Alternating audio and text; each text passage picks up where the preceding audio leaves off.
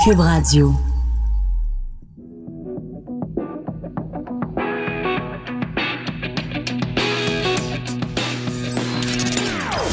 Des opinions bien à elle. Sophie Durocher. Son franc-parler ne laisse personne indifférent.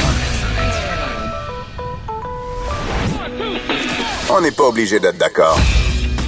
Bonjour tout le monde, c'est Sophie Durocher. On est jeudi le 2 avril 2020. Vous connaissez bien sûr l'expression au plus fort la poche. C'est vraiment ce qu'on est en train de voir en ce moment. Tout l'univers, la planète au complet est dans une course folle contre la montre pour se procurer de l'équipement médical. Et ce qu'on voit, c'est pas très beau. Euh, on s'en va tout de suite rejoindre les collègues de LCN. Je vous en reparle tout de suite après. L'inquiétude à Saint-Hyacinthe, des personnes infectées au coronavirus sont transférées dans un CHSLD. Il y a un potentiel de contaminer plusieurs autres patients, donc nous sommes très inquiets pas qui a volé des commandes à qui, là, mais on s'en est bien sorti. C'est la course contre la montre. Les pays jouent du coude pour obtenir des masques et des appareils médicaux. Les besoins aux États-Unis sont, sont criants, mais les besoins au Canada sont criants aussi. Déploiement Je vous dis vraiment distants les uns par rapport aux autres. Au parc La Fontaine, on veut convaincre les récalcitrants de se disperser.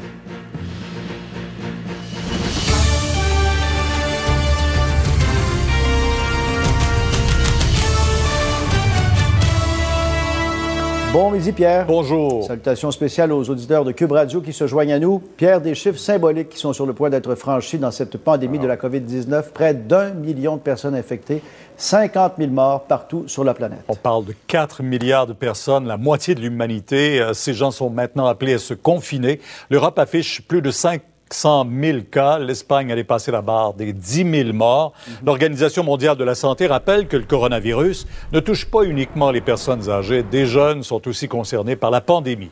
Pierre, aux États-Unis, maintenant, on déplore près de 50 000 morts. Euh, le confinement touche 250 millions d'Américains dans une trentaine d'États. Et triste record, pas moins de 3,3 millions de personnes ont déposé des demandes. Donc, euh, c'est ce qui se passe du côté des, États-Unis. Demande d'allocation de, chômage, Pierre. En Océanie, en Australie, des policiers euh, qui ont transporté des professionnels de la santé à bord de ce navire, le Princess Ruby, on commence à évaluer l'état de santé de nombreux membres de l'équipage. Maintenant, le Québec, qui est toujours la province où l'on compte le plus de cas au Canada, on dénombre 4611 personnes infectées. Ça, c'est en date d'hier. 33 décès. On aura le bilan de M. Legault à 13 heures. On a des 519 centres de personnes âgées sur 2200 centres euh, sont maintenant touchés par au moins un cas de coronavirus. Et en plein cœur de cette flambée d'infection, TVA Nouvelle a appris que plusieurs personnes atteintes de la COVID-19 sont transférées dans un étage d'un CHSLD de Saint-Hyacinthe. Et Denis, euh, qui est là-bas, Saint-Hyacinthe, ça suscite énormément d'inquiétude. Et Pierre, vous savez, ce sont des employés inquiets qui travaillent à l'intérieur du CHSLD Hôtel-Dieu, qui est ici derrière moi, qui ont fait part euh, de leurs euh, préoccupations à TVA Nouvelle. Alors, concrètement, ce qui se passe actuellement, c'est qu'il y a un département euh, qui est actuellement vacant et ce que la santé publique va faire, c'est transférer ici des personnes âgées atteintes de COVID-19, des personnes qui peuvent être confuses, qui ne respecteraient pas les règles, qui seraient, entre autres, dans des résidences privées. Donc, on les rapatrie ici pour les isoler dans des chambres pour avoir un œil sur ces gens-là de façon très précise. Mais cependant, je dois vous dire que lorsque les employés ont appris tout ça, eh bien, euh, c'est l'inquiétude tout de suite qui a gagné ceux qui travaillent ici. Commentaire euh, du président du syndicat. Dans le contexte actuel, on, est obligé d'admettre des patients de COVID-19, mais l'unité à côté, qui est l'autre demi-unité unité du parc, a des patients d'hébergement. Donc, il y a quand même pour nous une très grande proximité avec le même poste de travail. Mais vient un moment où on n'a pas le choix, c'est ce que soutient la santé publique et elle dit qu'elle est quand même la mieux placée pour intervenir. Exactement. Ce dont on parle, Pierre, c'est 25 lits, selon les chiffres disponibles maintenant, qui euh, seraient occupés par euh, les gens qui vont être transférés ici. Des transferts qui ont commencé. Des employés nous disent qu'il y en a trois déjà qui sont rendus ici à l'intérieur. C'est quand même un très gros CHSLD. On parle euh, de plus de 400 personnes qui résident ici.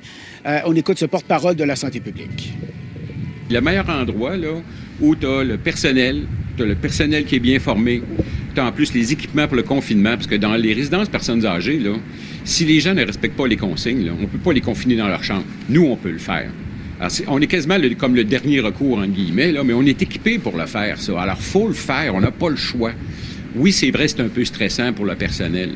Oui, c'est vrai, c'est pas évident également pour les autres résidents, mais on a les meilleures pratiques pour s'assurer justement de protéger tout le monde. Alors voilà des gens atteints du COVID-19, Pierre, des personnes âgées qui vont être transférées ici. Et en Montérégie, où je me trouve, 422 cas, c'est le dernier chiffre disponible. Voilà, merci. Le Québec fait tout pour éviter une pénurie de matériel médical, mais Andy, on apprend que des livraisons de masques ont été détournées aux États-Unis. C'est arrivé chez nous, effectivement. Vous savez, Pierre, c'est une situation qui est loin d'être unique ici au Québec. On assiste, et vous le disiez d'entrée de jeu, là, d'entrée de bulletin, à une véritable ruée vers certains équipements médicaux, une sorte finalement de compétition internationale. Et c'est ce qui fait en sorte que c'est extrêmement difficile de se procurer, entre autres, ces fameux masques N95 pour protéger les travailleurs du, euh, du réseau de la santé. Donc, vous voyez ces fameux masques N95. Vous allez voir également une photo. Entrepreneur chinois de Montréal. Quand je que c'est arrivé chez nous, c'est que cet entrepreneur a commandé des milliers de masques N95 qui, je le rappelle, pour protéger les travailleurs du réseau de la santé. Première livraison en provenance de Hong Kong, vous allez le voir sur les autres photos, en provenance de Hong Kong, est arrivé au centre DHL à Saint-Lambert, sur la rive sud de Montréal, euh, selon toujours le site web de l'expéditeur. Et donc, cette livraison-là avait été par la suite bizarrement redirigée vers un autre centre, centre DHL à Saint-Yati, en Ohio. Je vous laisse entendre tout de suite un associé de cet entrepreneur chinois. Euh, je, vois même maintenant sur le système que euh, le, paquet a été retourné aux États-Unis, donc on attend toujours une explication. Il faut regarder maintenant, analyser l'écosystème alentour de nous. toutes les entreprises, ils sont maintenant, ils sont en crise, puis il y a des, des comment dit, un shortage dans les employés. Donc, c'est très difficile maintenant de faire des hypothèses.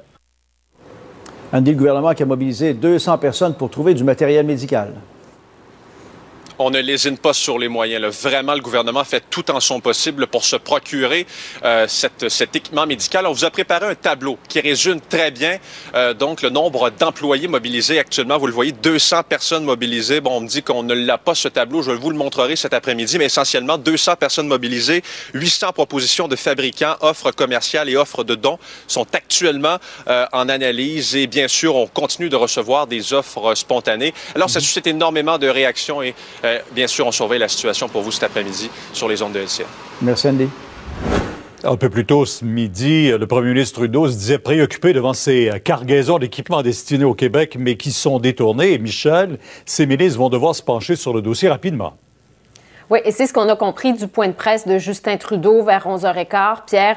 Donc, une situation qui inquiète le premier ministre Trudeau, mais là, il a dit qu'il allait charger ses ministres responsables, par exemple, Bill Blair à la sécurité publique, Marc Garneau. On peut penser également à la vice-première ministre, Mme Freeland, chargée d'étudier cette situation. Mais si on comprend bien, Pierre, ce qu'a dit le premier ministre, c'est qu'il n'était pas du tout déjà en conversation avec l'administration américaine sur le détournement de ces équipements médicaux qu'on attendait ici au pays, euh, que des démarches seront prises. On l'écoute. On est en train de travailler avec les Américains, de suivre, de souligner euh, cet enjeu spécifiquement. Euh, on travaille ensemble, on comprend que les besoins aux États-Unis sont, sont criants, mais les besoins au Canada sont criants aussi. Euh, et nous devons travailler ensemble pour s'assurer qu'on arrive à contrôler l'expansion de ce, le répandage de ce virus. On sait aussi qu'on n'avait pas beaucoup de réserves. Justement, cette réserve fédérale d'équipement fera l'objet d'un post-mortem. Oui, effectivement, parce qu'hier, la ministre de la Santé, Mme Patty Aydou, le dit, la réserve fédérale d'équipement de protection était mal garnie, elle a été sous-financée pendant des années. Et là, Justin Trudeau dit, ben, il faudra faire comme dans bien des pays, c'est-à-dire analyser cette situation. On écoute à nouveau le premier ministre. Bien des gouvernements à travers le monde euh, euh, vont avoir comme réflexion une fois qu'on passe à travers tout ça et on va certainement apprendre énormément de choses par, euh, par cette, cette expérience, par cette crise. Pour nous, l'essentiel maintenant, c'est de s'assurer qu'on arrive à livrer l'équipement nécessaire pour notre système de santé, qu'on garde cette courbe la plus minime possible pour pouvoir justement s'assurer qu'on ne fasse pas à une situation où nos hôpitaux sont débordés, où notre système de santé ne peut pas soigner les gens qui sont affectés. Ça risque d'être la plus grande bataille de notre vie. COVID-19. On remercie nos collègues de LCN TVA, Pierre Bruno, Pierre Jobin et toutes les équipes. On va les retrouver bien sûr à différents moments de façon ponctuelle sur euh, Cube Radio. Mais d'abord, mon collègue Vincent Dessureau. Bonjour Vincent. Allô? Alors bien sûr, euh, on va se concentrer sur euh, les déclarations de Justin Trudeau. Euh, je le disais d'entrée de jeu, ben le nerf de la guerre, c'est l'approvisionnement. Puis de ce côté-là, les nouvelles sont pas super rassurantes. Oui, vous l'avez entendu. Donc, le premier ministre qui est revenu à plusieurs reprises sur ce, problème d'équipement. On dit quand même avoir reçu là, 10 millions de masques dans les derniers jours, 1 million dans les dernières 24 heures. Alors, ça peut être une, meilleure nouvelle. Vous avez entendu l'extrait où on parle qu'on travaille à ne pas se faire voler notre équipement par les États-Unis. Alors, une situation qui est quand même euh, spéciale, sachant que c'est des alliés. Alors là, tu te bats contre des pays alliés. Alors, tu te gardes une certaine politesse, mais en même temps, euh, on, se bat comme au Boxing Day pour Ben, une télé moins cher. là. Ouais, c'est ça, c'est ça. C'est euh, au plus fort la poche, comme je disais. Puis on a l'exemple aussi en France où il y a de l'équipement qui avait été acheté en Chine qui devait euh, rester là. Et sur le tarmac en Chine, il y a des Américains qui sont arrivés avec de l'argent là des Oui. espèces sonnantes et trébuchantes en disant hey moi je suis capable de payer plus cher puis plus cher puis plus cher les enchères sont en train de monter là D'ailleurs, le journal euh, Libération qui Voilà. avait sorti cette histoire-là euh, hier est revenu là, sur euh, ce dossier-là parce qu'il y avait eu des rumeurs de fausses nouvelles. Finalement, c'est- une véritable nouvelle. Ce qu'on ne savait pas, c'est qu'on ne sait pas quelle région de France a été affectée par ça parce que ils ont dit je vous donne l'information, mais on veut pas être nommé. Là. Mais on sait qu'il y a une région française qui s'est fait dérouter son avion sur le tarmac en Chine. Puis on dit euh, c'est un des responsables d'une des régions françaises qui dit effectivement sur le tarmac, les Américains sortent le cash et payent trois ou quatre fois les commandes que nous avons faites. Donc il faut vraiment se battre. Eux, dans leur cas, ils ont été heureux de voir l'avion arriver, mais pour d'autres, malheureusement, ça a été euh, ça a été difficile. Alors le Canada qui doit jouer du coude un peu. Euh, L'autre point qui est revenu dans le point de presse assez souvent, là, de nombreuses questions des journalistes sur la question des modèles. Mhm. Est-ce qu'on devrait dévoiler aux, Cana- aux Canadiens euh, des modèles, donc de ce qu'on prévoit comme les scénarios du pire les scénarios du pire et du meilleur, là, donc des différents scénarios euh, de, de- de perte de vie et des scénarios aussi de quand on va sortir de ça, pouvoir sortir du confinement. Et ça, Justin Trudeau euh, il ne le voit pas là, pour l'instant parce que ce- le message qu'il répète, c'est que les scénarios, là, ça dépend de la réponse des Canadiens et pas des modèles qui s'en viennent. On peut écouter un court extrait de Justin Trudeau là-dessus. Oui, je pense que c'est important de donner l'information et, et de, de- que les gens s'attendent à ce qui, ce qui vient. Mais on sait en même temps que l'important pour les gens, c'est de savoir que leur choix, leur comportement d'aujourd'hui a un impact direct sur ce sera quel modèle, ce sera quoi euh, euh, l'issue de, des- des- prochaines semaines de- Mais ça revient toujours à la question est-ce qu'il faut rassurer ou il faut dire la vérité? Est-ce qu'il faut un petit peu empiéter sur la vérité pour continuer à rassurer puis tu veux pas non plus créer des mouvements de panique donc euh, ça pose Et- des questions d'éthique quand même assez intéressantes. Tu veux pas faire de fausses promesses non plus parce que reste que des modèles, ça reste des modèles. là. Donc, on n'a Ben, pas d'idée. On sait pas exactement quand on va sortir de, de, de ça, quand on va sortir du confinement. On sait pas exactement combien de personnes vont mourir. Alors, euh, c'est difficile d'y aller avec des modèles. Est-ce qu'on devrait quand même donner, on sait que François Legault avait dit hier qu'on va vous donner là, dans les prochains jours le modèle le plus probable selon nous. Alors, on aura une idée. Euh, mais au fédéral, pour l'instant, c'est pas ce qui est Et en même temps, Justin Trudeau a parfaitement raison, ça dépend de chacun d'entre nous. Si euh, les gens continuent à organiser des mariages de 180 personnes comme on l'a vu euh, dans certains cas, ben c'est sûr que le modèle est que tu as beau avoir bâti le plus beau modèle que tu veux, s'il y a encore des gens qui se, se comportent comme des hurluberlus, ben le modèle va être caduque. Oui, on voit très bien. Il y a un cas aux États-Unis, dans une petite ville, là, petite réunion. Euh, et, là, ensuite, je pense que c'est presque 500 cas qu'un seul événement social a créé.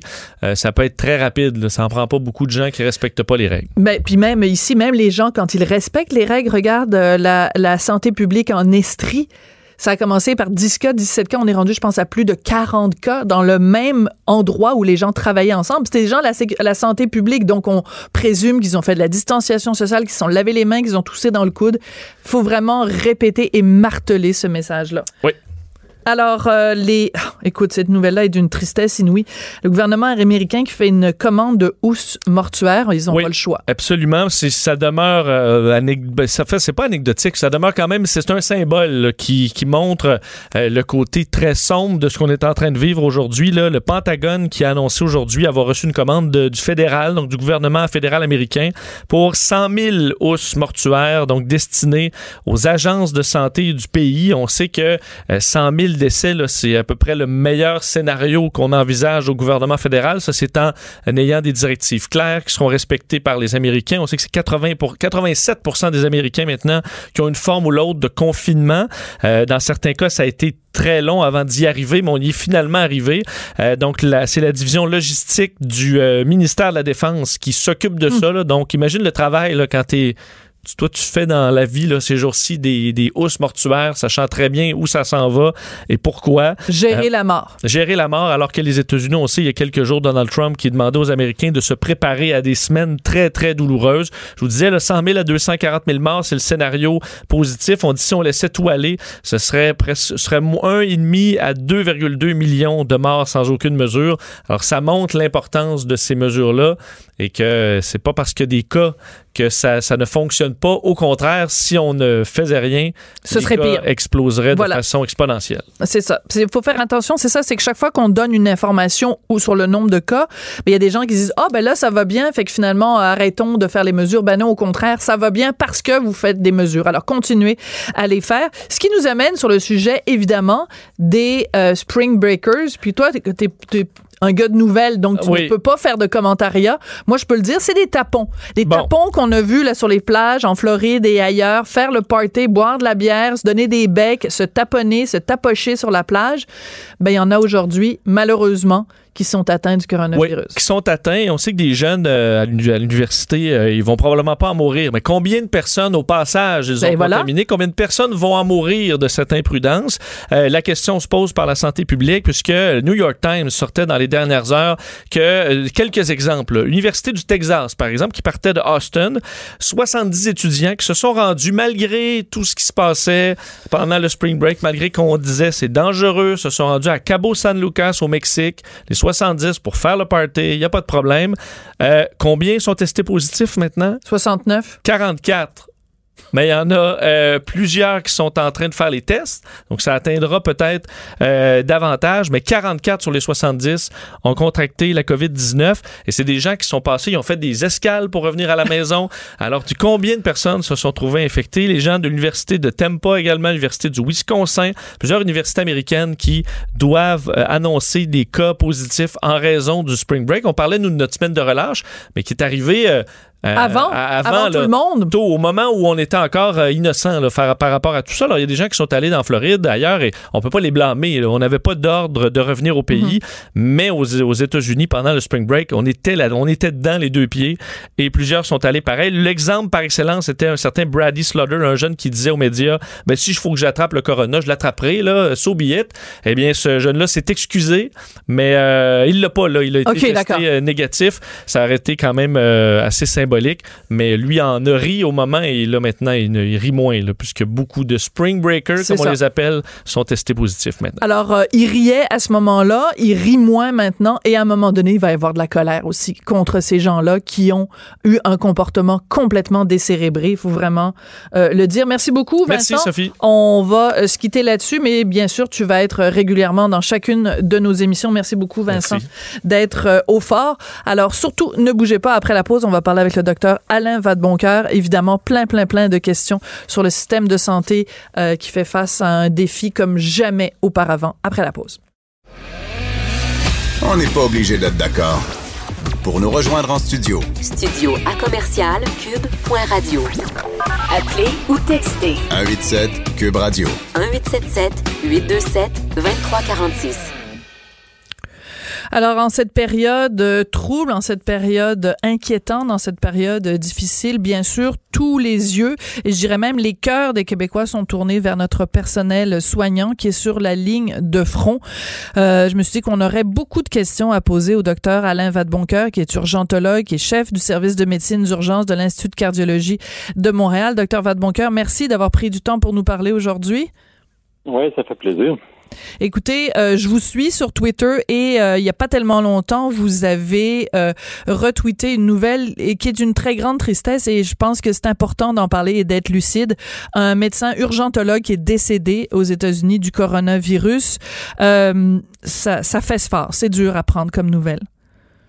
Oui, ben c'est sûr, hein, c'est nos euh, nos collègues. En fait, tout le monde est, inquiet évidemment de tout ce qui se passe.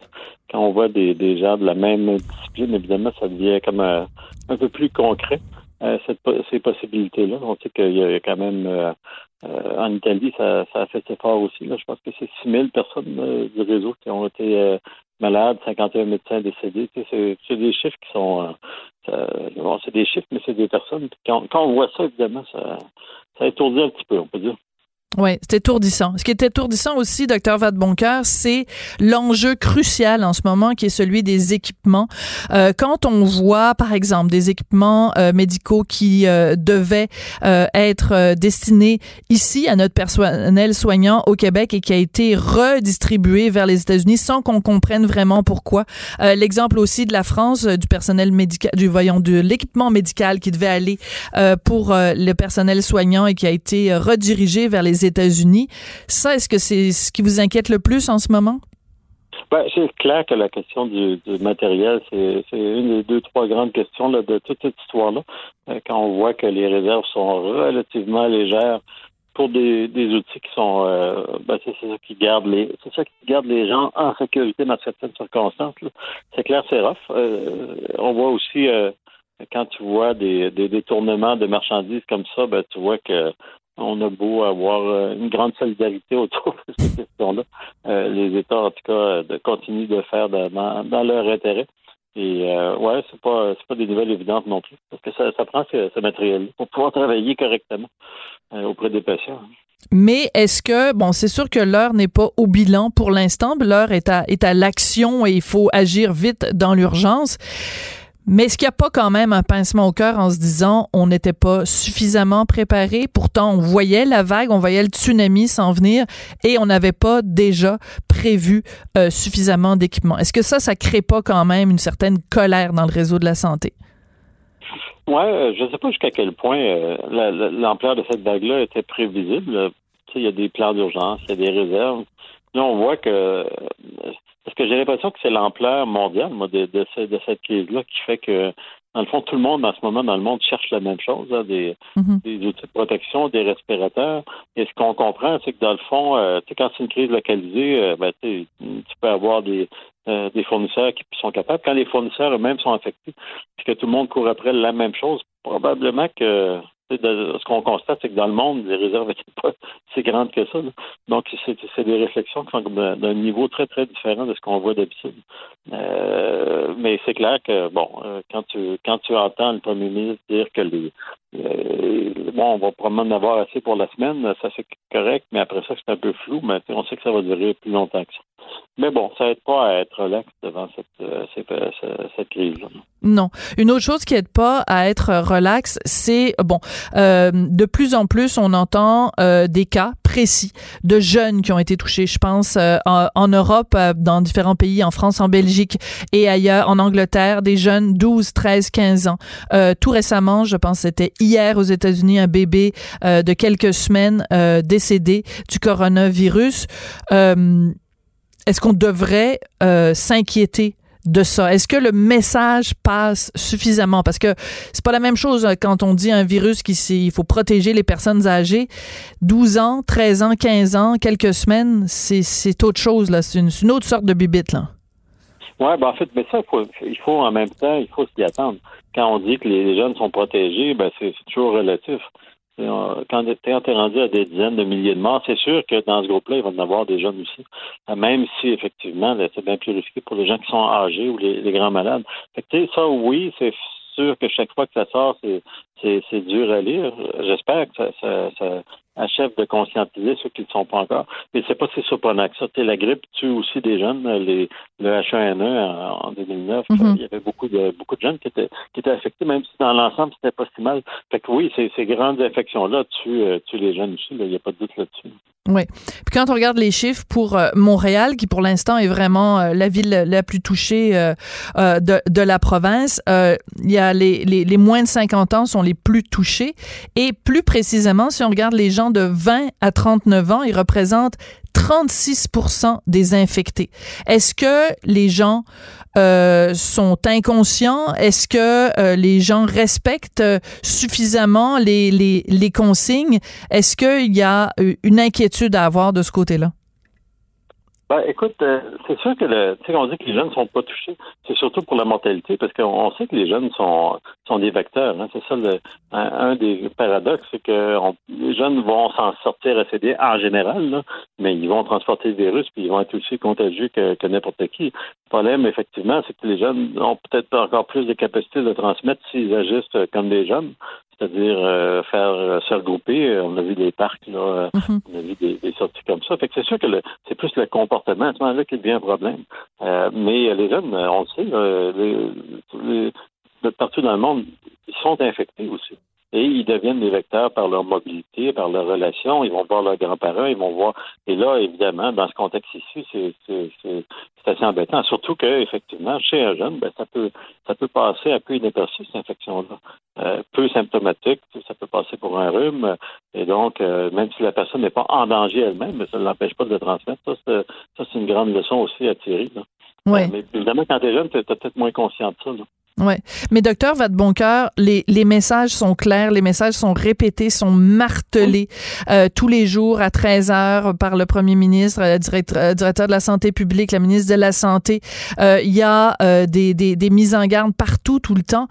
Qu'est-ce que ça va prendre pour qu'il y ait des gens qui comprennent pas, pour qu'ils comprennent ces gens-là? C'est, vous trouvez pas ça frustrant, docteur Vadeboncoeur? Ben, je pense que tout le monde trouve ça frustrant parce que en fait, en fait, ce qui est intéressant, c'est que la, plupart des gens euh, agissent bien. Puis, euh, et, mais je disais quelque chose ce matin, quelqu'un disait ça, c'est que quand tu as des directives comme ça, tu as toujours un petit pourcentage de gens qui sont réfractaires. C'est comme tu as toujours des gens qui font de la vitesse ou ben non, qui, mhm. font des trucs euh, qui ont qui ont pas trop de bon sens. Puis le problème avec ça, c'est que ça, ça prend juste un petit pourcentage, mettons 4-5% des gens qui qui suivent pas ça pour que euh, ben, ça soit un problème parce que c'est eux qui sont qui donnent les vecteurs à ce moment-là. Fait que je sais pas, je pense que c'est assez universel. Tu sais, quand tu, tu mets des règles, ben, il y a toujours du monde qui, qui, s'en sacre un peu et qui font d'autres choses. Là, le, point, c'est que le comportement de ces groupes-là est, est, très problématique pour tous les autres qui font, eux, des efforts puis qui vivent un peu. Tu sais, c'est pas, pas drôle pour personne, là, la situation actuelle. Euh, fait que oui, c'est frustrant, puis tout le monde est frustré avec ça. Euh, quand, quand tu vois des choses comme ça, c'est pas euh, maintenant comment faire mieux, ben tu sais, emmener des je pense que ça a été évoqué, la, la, mairesse de Montréal, pour ce qui est de Montréal, en tout cas, a dit ben, les parcs, on va les fermer, là, si ça continue de même. Tu sais, il faut les fermer, il faut que les gens soient checkés davantage. tu veux, des fois, ça prend ça. Ouais, mais en même temps, quand on voit, par exemple, euh, bon, dans la presse de ce matin, on raconte l'histoire de cet euh, hôtel, le propriétaire d'un hôtel euh, à Montréal, près de l'aéroport, qui a fait un, un, mariage pour sa fille. bon, les, les, les évaluations varient là, 180, 200, 250 personnes, et le personnel de l'hôtel. donc, parmi les invités, il y a plein de gens qui ont contracté le virus, des gens qui travaillent également là, et c'est il y a pas très longtemps en dépit et en n'écoutant pas, absolument pas du tout les consignes, organiser un mariage où tout le monde se met à danser, puis à s'embrasser, puis à, manger à, deux pouces l'un de l'autre, ça donne envie de hurler, là. Ouais, quand j'ai lu ça, j'avoue que j'étais un peu, je dirais même décontenancé. Puis ce qui est, ce qu'on comprend, c'est que bon, c'est des personnes assez en moyen. Je pense que c'est le propriétaire de l'hôtel qui a. C'est ça. Euh, tu sais, des fois, l'argent place un peu les gens au-dessus des, des lois, là, ou en fait, ils se pensent euh, au-dessus. Euh, ça rend la chose euh, un peu plus, je dirais, ben, je sais pas, étonnante, ou en tout cas, c'est vraiment pas c'est vraiment pas euh, avoir fait quelque chose comme ça. Euh, en fait, je pense qu'on comprend tout le monde que ça n'a pas de bon sens. Et que c'est, mais ça donne l'impression aussi euh, d'être un peu au-dessus de bon, finalement, c'est pas grave. Ben non, on le voit. Hein, on a beau avoir de l'argent, on a beau avoir un hôtel. si on agit comme ça, ben non seulement on fait vivre des conséquences aux gens, mais on les dit soi-même. Il semble y avoir eu pas mal de, de transmission. Absolument je trouve que c'est une démonstration assez claire que, ben, regardez, là, les personnes qui étaient à l'abri, puis les virus, ils sacent un peu de, la sorte de voiture que tu as, puis c'est mieux de respecter les, règles. Oui. Euh, il y a euh, deux jours, j'ai fait une entrevue avec euh, Joanne Lieu, donc euh, ex mmh. de Médecins sans frontières, qui a elle combattu l'Ebola et elle avait des, des consignes pour ce qui s'en vient au Canada. Elle disait, bah, ça m'empêche de dormir la nuit. Une des consignes qu'elle elle voulait partager avec tout le monde, tirée évidemment de son expérience pour combattre le Ebola, elle dit, il faut envisager que le personnel soignant s'isole complètement de sa famille premièrement pour protéger sa propre famille, puis deuxièmement pour se protéger euh, lui-même parce qu'il pourrait, pourrait théoriquement être contaminé par euh, sa famille, puis on a besoin d'eux euh, pour aller au combat. je sais qu'il y a aussi sur votre fil Twitter un docteur, Éric Sauvageau, qui a décidé de s'isoler de ses enfants et qu'il ne le reverra plus tant que durera la crise. Est-ce que aujourd'hui, Alain Vadeboncoeur, vous nous dites que tous les personnels soignants au Québec devraient complètement s'isoler de leur famille pour qu'on puisse s'en tirer? Ben, euh, honnêtement, je, suis incertain de la réponse à cette question-là. Ça dépend, en, fait, du type de famille, du type de pratique qu'on a. Je pense que tous les gens, puis moi, euh, comme tout le monde, on, prend des précautions comme dix fois même pas dix fois, parce qu'en fait, on fait pas ça d'habitude. Mais tu sais, moi, quand j'arrive euh, du travail, euh, honnêtement, je vais dans mon garage, je me déshabille là, hmm. je descends en bas, puis la douche en bas, c'est seulement moi qui l'utilise. Euh, donc, je prends ma douche, je me lave. Euh, bon, le savon est quand même efficace. donc, j'ai mes quartiers, en fait, un peu réservés pour ça. Ensuite, je prends mon linge, que je, que je dépose, fait que je lave mon linge au complet. Et donc, on, euh, tout le monde prend et devrait prendre. Puis il y a plein de trucs qui circulent comme ça. Chaque, mm-hmm. Chacun a ses trucs, ses façons, mais essentiellement, il faut vivre de façon relativement isolée pour éviter de contaminer nos proches. Ça, c'est une évidence. Si on est porteur, puis des fois, on ne sait pas. Euh, est-ce que est-ce qu'on doit. Il y, a, y, a beaucoup de gens, je connais des médecins qui font chambre à part actuellement avec leur épouse, et, euh, euh, ou avec leur chum. Et donc, c'est vrai que euh, qu'on vit très différemment. Est-ce qu'il faut quitter la maison? Je ne sais pas. Actuellement, je pense pas qu'il y, a beaucoup de gens qui ont fait ça, mais cette décision-là me semble euh, tout à fait respectable. C'est ce qu'on veut. La dernière chose qu'on veut, c'est transmettre ça à, nos proches dans, le contexte actuel. Puis euh, effectivement, je, je pense que c'est beaucoup plus ça le réflexe que l'inverse. Mais la lettre de Joanne, euh, qui est une femme et un médecin extraordinaire, je, je l'ai lu dans le Globe de Mail, c'est une lettre assez dure hein, qui, oui, qui rachète raide. de quelqu'un qui l'a vraiment vécu. Là. Il n'y a comme pas de demi-mesure ou de regarde, c'est ça, il faut se préparer comme ça. Puis c'est souvent ça, les gens qui une expérience très concrète, elle l'a vécu abondamment là, dans l'Ebola notamment. Et donc, euh, il faut respecter, je l'ai partagé, il faut respecter le point de vue des, gens qui, ont eu cette expérience-là, parce doit les écouter. Oui. Et un autre point que soulevait euh, Joanne Lieu, auquel je voudrais aussi que vous, vous réagissiez, docteur Vadeboncoeur, euh, ce qu'elle disait, c'est il faut dès maintenant commencer à penser à ce qu'on va faire quand on va devoir être confronté, parce que c'est pas est-ce qu'on va être confronté, si on va l'être, à faire le tri euh, entre les patients qu'on euh, intube et ceux qu'on n'intube pas? Oui. Ben ça, écoute, ça a été vécu dans plusieurs endroits dans le monde qui pensaient probablement jamais euh, vivre ça. C'est vécu, ça a été vécu en Italie, en Lombardie, en Alsace et à New York. Ben, on est pas mal là-dedans ou pas loin. C'est clair que quand ça se met à monter, à rentrer, les reçus, il n'y a aucun système de santé qui a les ressources infinies là, pour faire face à des vagues de concentration de cas. Donc, c'est ça le gros défi, en fait, de, cette épidémie-là. Quand, quand, on va se retrouver euh, avec des décisions comme ça, c'est des décisions auxquelles on n'est pas du tout habitué dans notre système. C'est intéressant parce que, tu sais, on se plaint souvent, on se plaint comme à l'année de notre système de santé, mais en général, on dit toujours que les gens les plus malades, ben, ils reçoivent des très bons soins, puis qu'on a les ressources pour eux. Euh, tu sais, il y a de la congestion, il y a de la mm-hmm. santé, comme ça, mais c'est rare quand tu te retrouves dans une situation où tu ne peux pas traiter quelqu'un euh, avec des outils dont on dispose couramment. C'est certain que ce genre de décision-là, c'est complètement en dehors du champ, je parle des médecins, de réflexion des médecins habituellement. Et euh, les médecins qui, ont eu à prendre cette décision-là, il l'a dit, c'est des choix qui sont tellement inhabituels. On sait qu'il y a une réflexion à Québec là-dessus pour guider un peu ça, euh, comment ces décisions-là peuvent se prendre. On n'a pas vu encore les résultats de ça, mais c'est sûr que c'est des euh, quand ça va arriver ou si ça va arriver, à quel point ça va bouleverser beaucoup de beaucoup de gens, autant les médecins que, que, tout le monde. Absolument mais on s'en va vers ça. C'est assez clair.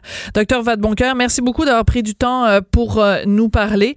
Puis, ben, bon courage à vous et à tous ceux qui sont sur la ligne de, de front. Merci, merci d'être là pour nous. Ça fait plaisir. Au revoir. Docteur Alain Vadeboncoeur, qui est urgentologue et chef euh, du service des médecins d'urgence à l'Institut de cardiologie de Montréal. Manquez pas ça. Après la pause, on va parler avec le docteur Gabriel Giroir. Il est microbiologiste euh, à Moncton, au Nouveau-Brunswick. Le Nouveau-Brunswick est la première province canadienne qui va organiser l'utilisation de la chloroquine pour traiter les patients qui ont la COVID-19. Manquez pas ça, surtout après la pause. On n'est pas obligé d'être d'accord, mais on peut en parler. Sophie Durocher, on n'est pas obligé d'être d'accord. Cube Radio. Ces temps-ci, vous entendez beaucoup, souvent, quasiment tout le temps, parler de l'hydroxy chloroquine, c'est un médicament qui est habituellement utilisé pour traiter différentes choses, le lupus, l'arthrite, euh, la malaria, et euh, il est utilisé entre autres en France, à Marseille, pour traiter les gens qui sont atteints de COVID-19. La Food and Drug Administration aux États-Unis en a autorisé l'utilisation euh, pour un traitement généralisé aux États-Unis. Et qu'est-ce qui se passe ici au Canada? Ben, le Nouveau-Brunswick devient la première province canadienne qui va euh, organiser et autoriser l'utilisation de l'hydroxychloroquine. On va en parler avec le docteur Gabriel Giroir. Il est microbiologiste, infectiologue au CHU euh, Georges L. Dumont à Moncton. Bonjour, docteur Giroir. Bonjour. Qu'est-ce qui vous a amené au Nouveau-Brunswick à prendre cette décision? Vous êtes la première province canadienne à prendre cette décision-là. Qu'est-ce qui a motivé votre décision? Donc, je vais vous expliquer. Euh, si on regarde les données qui, euh, qui existent par rapport à l'hydroxychloroquine et le COVID, tout ça remonte euh, au début des années 2000 où on avait déjà des signaux que la chloroquine fonctionnait contre certains coronavirus. Jusqu'à maintenant, ce qu'on a, c'est certainement des données en laboratoire de l'efficacité de l'hydroxychloroquine contre le COVID. On a des explications théoriques sur son efficacité, puis on commence à accumuler des données précliniques de l'efficacité de l'hydroxychloroquine euh, chez les patients infectés euh, avec le COVID-19. Donc, au Nouveau-Brunswick, on s'est réunis, euh, un groupe d'experts, microbiologistes, infectiologues et pharmaciens. Et on a un peu regardé tous les données. Et ici, le gros problème qui existe, c'est qu'on peut réfléchir de deux façons. La meilleure chose à faire, c'est certainement et évidemment réfléchir comme un scientifique et attendre les données randomisées, contrôlées. Mais la bonne chose à faire, c'est aussi d'utiliser son jugement de médecin. Et on, s'est dit, euh, devant l'ampleur de la crise, avec un système de santé qui s'écroule euh, partout sur la planète, est-ce qu'on doit plutôt ici utiliser notre chapeau de clinicien et utiliser le bon jugement clinique? Donc, c'est un peu ça qui sous-tend notre décision, euh, qui certainement va être source de controverse. Euh, et en, disant ceci, donc ce que nous on veut faire, c'est certainement rendre accessible l'hydroxychloroquine euh, aux patients euh, dans la communauté au tout début de leur maladie, parce qu'on croit un peu, si on réfléchit ou on fait un parallèle avec la grippe ou l'influenza, les bénéfices se rencontrent lorsque le traitement est administré tôt et lorsque le, le médicament est administré plus tard. à ce moment-là, euh, on, ne retrouve plus vraiment de, de, gains cliniques. Donc, c'est un peu euh, à cette étape critique qu'on pense qu'il faut euh, initier le traitement. Ceci dit, pour des patients qui rencontrent des critères, des critères cliniques, des critères d'âge, des critères de comorbidité, parce qu'en disant tout ceci, on est bien au courant que euh, le risque, c'est une pénurie du médicament, ce qui est euh, le cas présentement aux États-Unis, malgré le, don de, millions de comprimés d'hydroxychloroquine ou de, de chloroquine.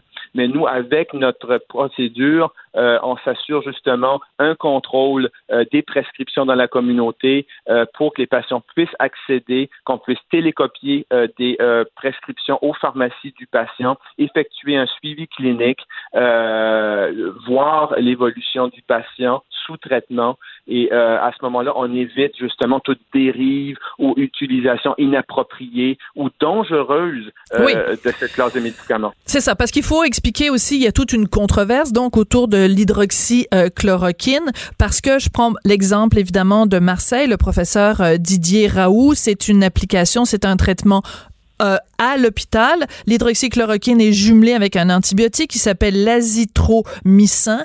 Euh, c'est administré, bien sûr, comme vous l'avez dit, euh, euh, docteur Giroir, au tout début, des gens qui sont vraiment au tout début euh, de, de, de, des symptômes.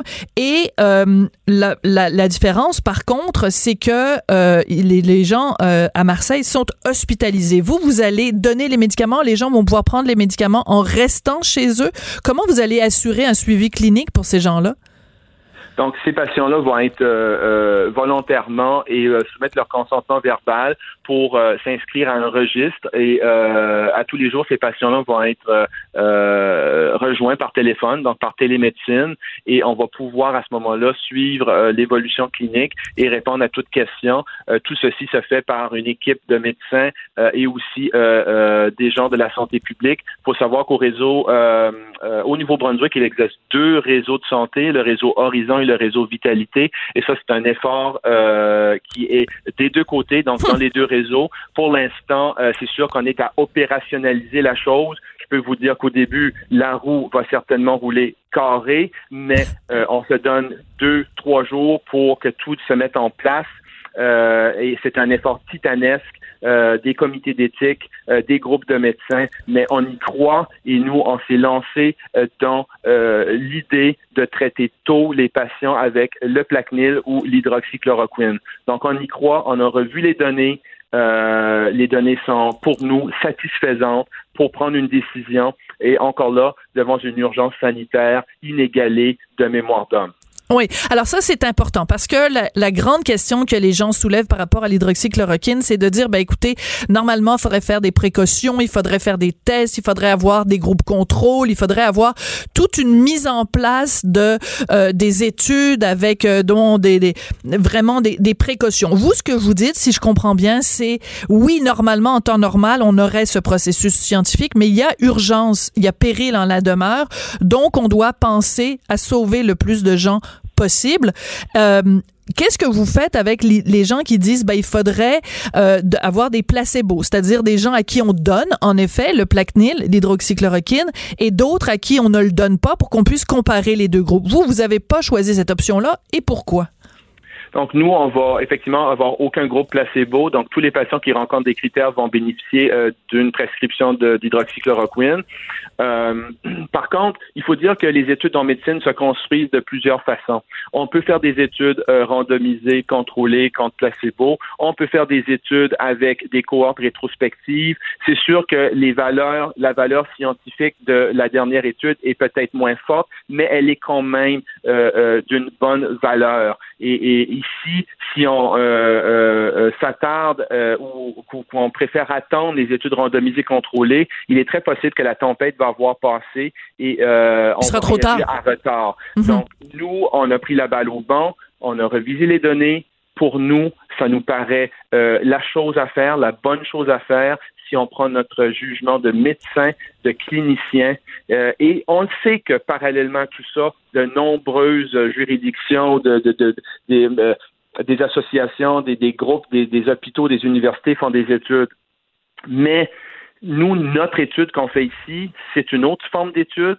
C'est un registre de patients qu'on a construit. Les patients vont être traités et on va les suivre. Pour nous, c'est euh, faire une forme d'étude de l'hydroxychloroquine, mais ici, il n'y aura pas de groupe placebo. D'accord. Pourquoi? Euh, Qu'est-ce que vous avez compris au Nouveau-Brunswick qu'ils que, n'ont pas compris dans les autres provinces? Euh, je m'excuse de poser la question comme ça, mais j'ai fait une entrevue récemment avec le docteur Amir Kadir, puis je lui disais, c'est comme s'il y a quelqu'un qui est en train de se noyer, euh, il y a quelqu'un qui est dans un bateau et qui s'apprête à lui lancer une bouée, puis il y a quelqu'un à côté qui dit, ouais, mais ta bouée, est-ce qu'on est sûr qu'elle est correcte? Est-ce qu'on est sûr qu'elle va pouvoir sauver la personne? Il me semble que on envoie la bouée, puis on voit comment ça se passe parce qu'il y a urgence d'agir. Vous, au Nouveau-Brunswick, vous avez décidé d'envoyer la bouée. Pourquoi dans les autres provinces, on dit, ah, il faut vérifier la qualité de la bouée avant de la lancer? J'ai pas de, de, de, d'explication facile à vous donner. Je peux vous dire que le Nouveau-Brunswick est une euh, très petite province euh, avec euh, une proximité entre les spécialistes et les médecins. Ça facilite les communications. Les hôpitaux sont certainement beaucoup plus rapprochés. on a cette facilité-là de peut-être arriver à s'entendre et arriver à justement établir un, un registre de recherche et, et d'avoir un mécanisme de d'écrire des guides de traitement rapidement. Euh, écoute, c'est l'approche que nous on a choisie et mhm. je suis convaincu qu'elle est sujet à controverse et ce euh, ce sera certainement pas l'avis de, de, tout le monde sur euh, au Canada. et mais à un moment donné, faut décider. Et nous, c'est l'approche qu'on a choisie. Alors, j'imagine que on va se parler régulièrement au cours des prochaines semaines, docteur Giroir. Juste en terminant rapidement, quand est-ce que les premiers euh, patients atteints de COVID-19 au Nouveau-Brunswick vont commencer ce traitement généralisé à l'hydroxychloroquine? Je pense qu'on peut s'attendre en toute logique d'ici euh, les prochains jours, certainement moins d'une semaine, euh, 48, 72 heures, c'est le temps de, d'opérationnaliser, comme je mentionnais, la chose. D'accord. Euh, euh, mais c'est tout à fait très prochainement que, que ça se produit, peut-être même demain. Là, D'accord. Alors, je vais régulièrement prendre de vos nouvelles. Vous savez que euh, tous les yeux sont tournés vers vous. Merci beaucoup d'avoir pris le temps euh, de nous parler, docteur Gabriel Giroir. Vous êtes microbiologiste, infectiologue au CHU euh, de Moncton et de la province, donc la première province canadienne qui organise l'utilisation généralisée d'hydroxychloroquine pour combattre ce satané virus COVID-19. Elle réagit, elle rugit. Elle ne laisse personne indifférent. Sophie Durocher. On n'est pas obligé d'être d'accord. Les quatre mots qu'on entend le plus en ce moment, c'est ça va bien aller et c'est justement le titre d'une nouvelle émission qui va prendre l'affiche à TVA dès lundi 19h. Ça va bien aller, ça va être euh, co-animé par Fabien Cloutier et Marie-Soleil Dion qui vont être bien euh, isolés chacun chez eux. Bonjour à vous deux. Salut Sophie. Bonjour. Euh, Fabien, Marie-Soleil, euh, est-ce que vous allez, euh, avec cette émission-là, réussir à nous mettre un petit peu de soleil dans cette période si sombre, un peu de sourire à travers les mauvaises nouvelles? Fabien, peut-être. Oui, ben on, l'espère parce que, et ça, je pense qu'on peut le réussir en, mettant de la lumière sur des, des gens qui ont des, des réussites au quotidien. Il y a plein d'initiatives bénévoles communautaires. On voit des gens qui qui, qui, prennent à bras le corps le problème. Euh, je pense qu'il faut mettre un visage aussi sur, euh, on, on, parle du personnel de la santé, on parle des infirmiers, on parle des gens qui sont dans, dans les épiceries. Je pense qu'il faut en voir, je pense qu'il faut voir ce monde-là se battre pour nous, puis qu'on continue d'être fiers d'eux puis qu'à travers tout ça, ben oui, on, nous on discute, puis qu'on essaie, on, on, on essaie d'amener un sourire, mais on peut pas faire comme si la, la COVID-19 n'existait pas, mais je suis persuadé qu'il y a moyen de sourire euh, dans notre rendez-vous. Marie-Soleil, on le voit quand on fréquente les médias sociaux, il y a plein de gens qui ont mis euh, l'imagination au pouvoir, des gens qui ont fait preuve de solidarité, euh, des gens qui ont essayé de faire les choses différemment. Ça, ça donne des raisons d'espérer quand même. Exactement. C'est, ça qu'on va essayer de mettre de l'avant. C'est-à-dire que oui, c'est une période qui est, qui est noire, qui est dramatique pour plusieurs personnes. Euh, on va pas le nier non plus, sauf qu'on va essayer de souligner le positif qui sort de tout ça, les belles initiatives qui sont prises, autant créatives que des, des initiatives qui sont euh, plus communautaires. Euh, on va essayer justement d'aller saluer aussi les gens qui sont sur le terrain, qui travaillent fort pour que nous, on puisse être en confinement tranquille chez nous. Donc, euh, c'est ça. il y a quand même du positif et du beau qui sort de tout ça, puis on va essayer de, de le, ben, de le ressortir un peu. Oui. Alors, vous allez tous les deux être euh, chacun chez vous, évidemment. Euh, confinement euh, oblige. on est en train de redéfinir la façon de faire la télé. Enfin, on est en train de redéfinir tout. le travail, les relations familiales. Fabien, toi qui es auteur dramatique, pouvais pas imaginer écrire un scénario où euh, le Québec se retrouverait confiné avec une pandémie euh, mondiale. Même dans tes pires scénarios, là, Fabien. Euh, ah, dans, mes pires scénarios, c'était pas là. Le, le, monde, le, le, monde change. Il n'y a, plus rien qui va s'écrire de la même façon. C'est quand on y pense comme auteur, qu'on y pense comme humoriste, dans la façon d'aborder les prochains sujets, c'est un, il va y avoir un, un avant puis un après. Il y a des choses qui vont changer, mais c'est sûr que c'est c'est une espèce de science-fiction. Puis en même temps, on, on est chanceux que tout ce qu'on a à faire, c'est particulièrement les confinés qui vont pas au travail présentement, tout ce qu'on a à faire, c'est rester chez nous. Faut, faut pas les oublier. il, y a des, il y a des générations de, de, de, de Québécois qui ont qui sont embarqués sur des bateaux pour aller combattre dans des guerres qui, qui comprenaient à peine mm. euh, pour des choses qu'ils voyaient même pas, qui ont mis leur vie en danger. Ça, ça, là, nous, on est chez nous. On n'est pas bombardé, on a le câble, on est capable de cuisiner, les épiceries sont pleines.